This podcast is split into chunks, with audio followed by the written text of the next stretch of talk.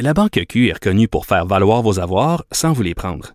Mais quand vous pensez à votre premier compte bancaire, tu sais, dans le temps à l'école, vous faisiez vos dépôts avec vos scènes dans la petite enveloppe. Hmm, C'était bien beau. Mais avec le temps, ce vieux compte-là vous a coûté des milliers de dollars en frais, puis vous ne faites pas une scène d'intérêt. Avec la Banque Q, vous obtenez des intérêts élevés et aucun frais sur vos services bancaires courants.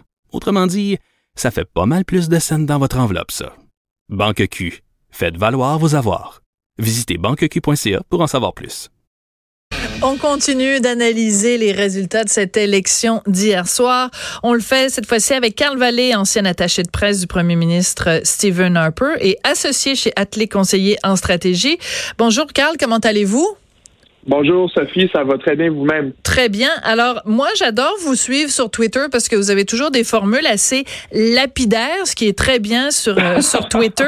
Alors je veux juste lire une des lignes que vous avez sorties euh, hier soir.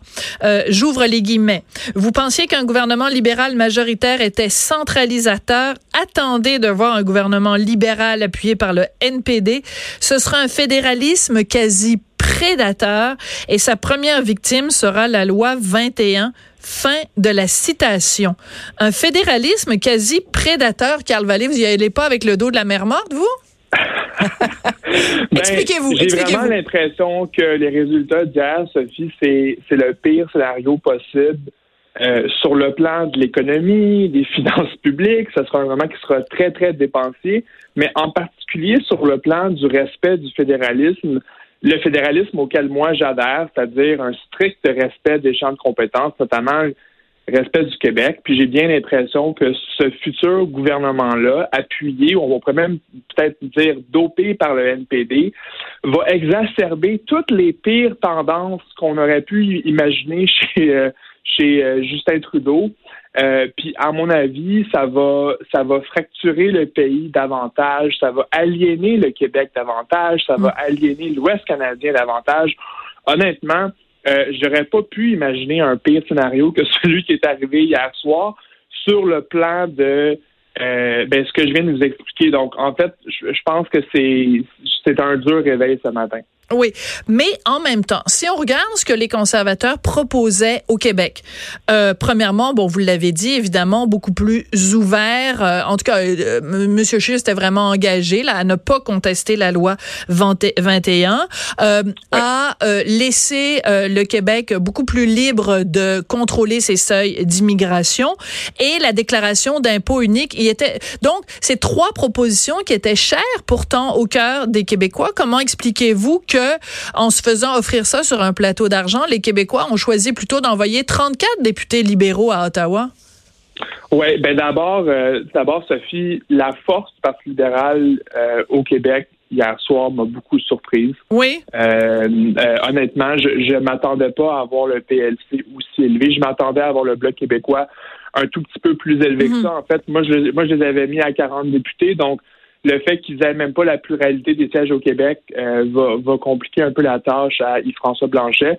Euh, je suis d'accord avec vous pour dire que euh, les attentes étaient beaucoup plus élevées pour Andrew Scheer au Québec et que ça n'a pas fonctionné. Visiblement, il y a, eu une mauvaise communication, mauvaise connexion, peut-être sur le plan émotif également toutes les questions sociales d'avortement, de mariage gay doivent absolument être évacuées dans, dans, le, dans le futur si ce parti-là veut espérer faire des gains au Québec. Mm-hmm. Mais par contre, je vais vous dire que j'ai été impressionné par la résilience euh, de la base conservatrice au Québec qui a quand même maintenu 10 sièges mm-hmm. malgré la contre-performance.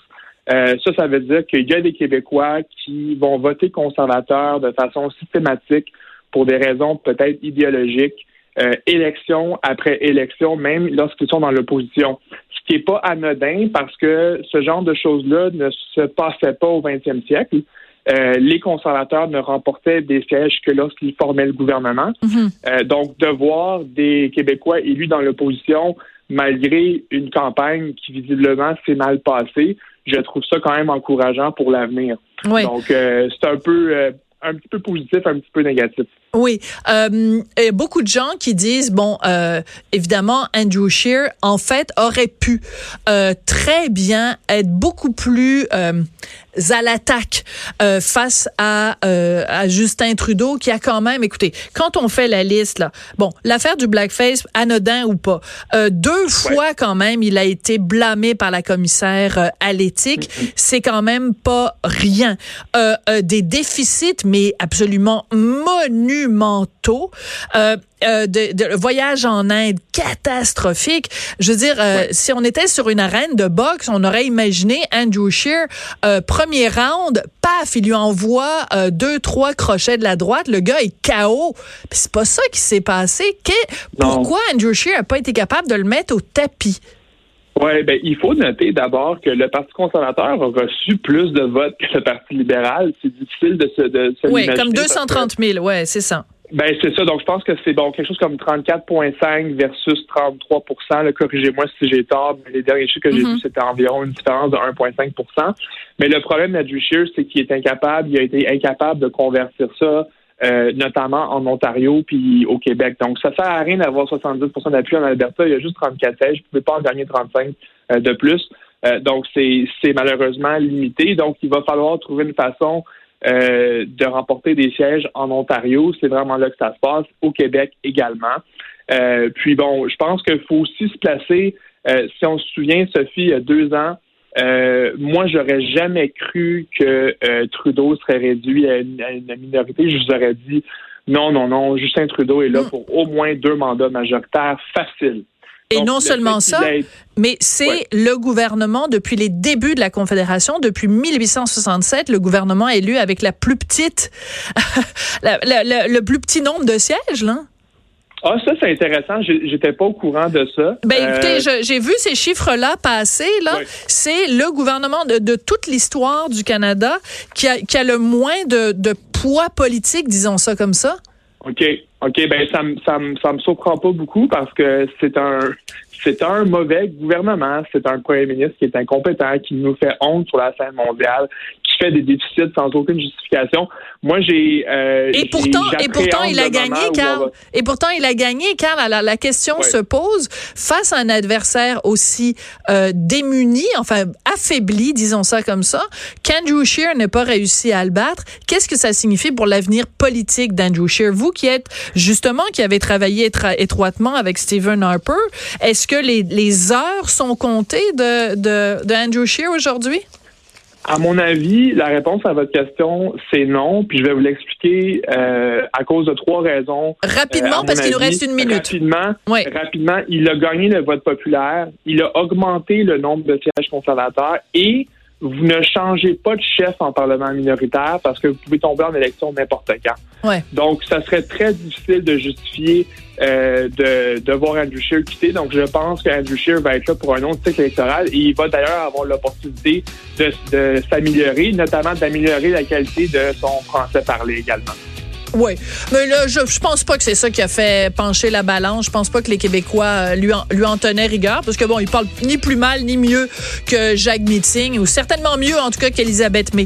Merci beaucoup, Carl. Ça a été un plaisir euh, de vous parler. Carl Vallée, donc euh, ancien proche de Stephen Harper, qui réagissait à ces élections. Je voudrais remercier Samuel Boulay-Grimard à la mise en onde, Hugo Veilleux à la recherche.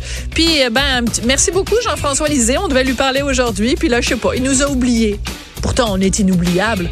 Ben, nous, on se retrouve demain à midi. Merci d'avoir été là.